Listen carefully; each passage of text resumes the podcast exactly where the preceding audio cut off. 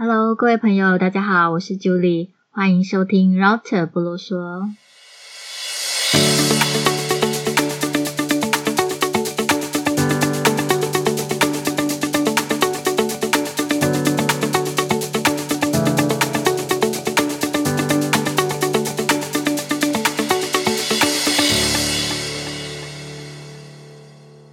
今年年末啊，微软的创办人 Bill Gates 在他的部落格回顾他今年最喜欢的书。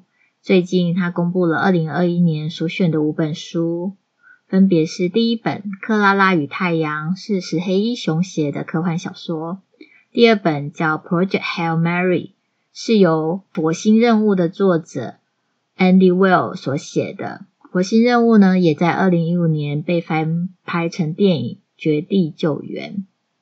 第三本呢，叫做《A Thousand Brains: A New Theory of Intelligence》，是一本关于大脑跟神经科学的一个著作。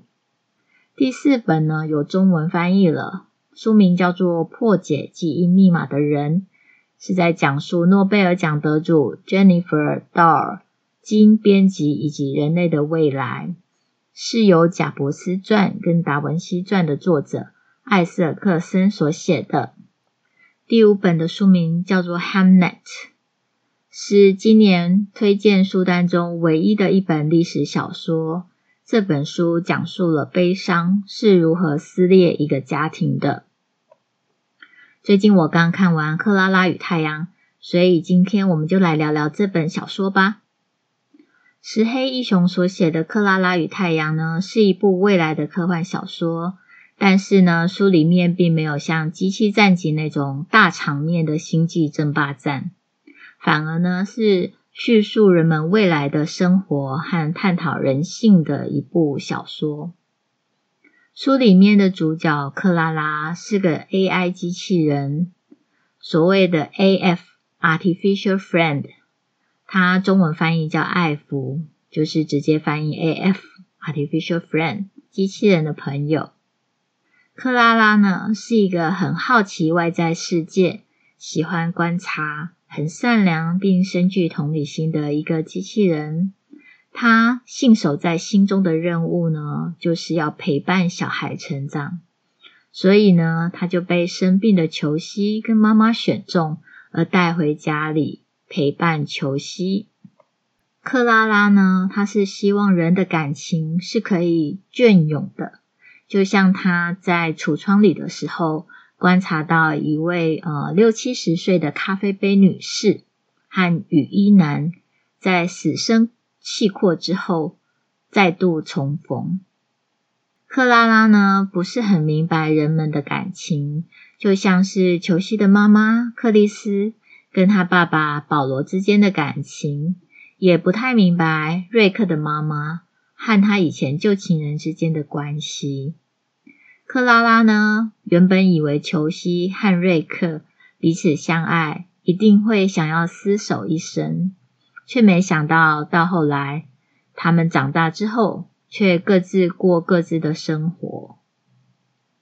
克拉拉自己呢，和大部分的 AF 一样。都很期待在未来找到一个家，并能和那个家里的孩子相处融洽。但是呢，人与人之间的相处并没有那么简单。克拉拉以为他们爱抚、陪伴小孩，小孩就会把他们当成是最好的朋友般善待。但是呢，他在橱窗里的时候，却曾经看过被小孩捉弄的爱抚。也看过被小孩鄙视和抛弃的艾芙，即使呢，他和裘西和妈妈相处得很好，但是最后他还是难逃被丢弃的命运。但是克拉拉却很认命地认为，一切都是最好的安排。只能说人心是复杂善变的吧。机器人或许相对可以永远的单纯跟忠诚呢。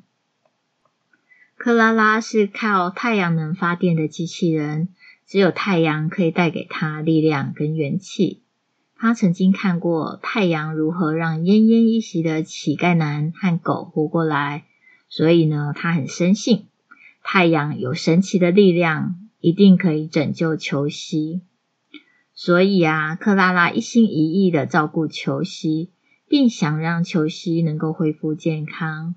于是呢，就秘密的和太阳达成了协议。克拉拉冒险牺牲了一些她自己的养分，让太阳灿烂的照耀在球西身上，最后救活了球西。后来，球西健康的长大，交了许多新朋友。也到外地去读大学，于是呢，克拉拉先是被冷落，放到顶楼的储物间，最后呢，还是难逃被遗弃到回收空地的命运。故事的最后呢，克拉拉说，她相信她自己恪尽职守，让裘西不会感到寂寞。为了让裘西康复，她求竭尽所能。甚至呢，愿意听妈妈的话，尽力的去模仿裘西，替代裘西，并延续裘西的角色。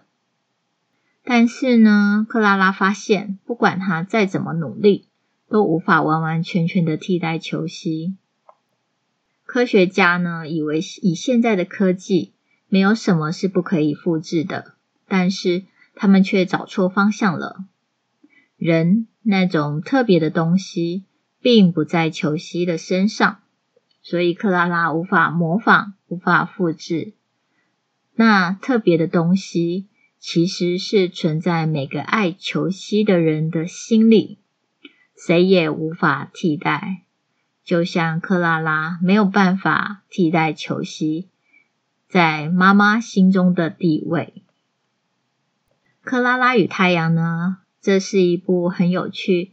也很容易读的小说，有着石黑一雄一贯淡淡的却又有点忧伤的叙事风格，让我们反思人性，也提醒我们未来科技所可能带来的伦理道德议题。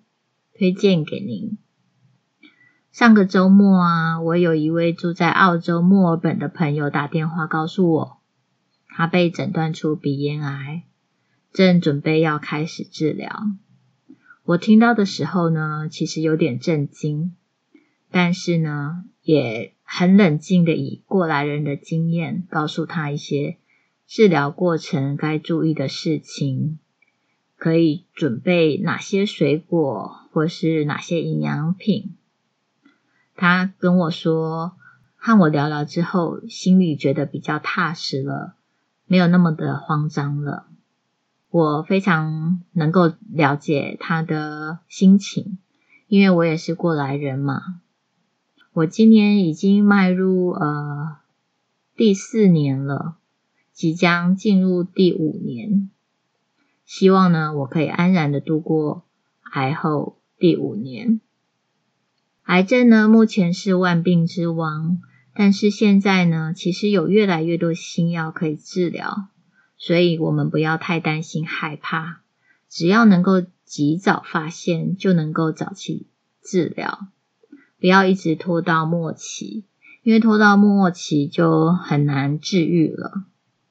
其实只要早早一点治疗，大部分都是可以治愈的。更何况我们现在有健保，让我们可以呃免除一些经济上的担忧。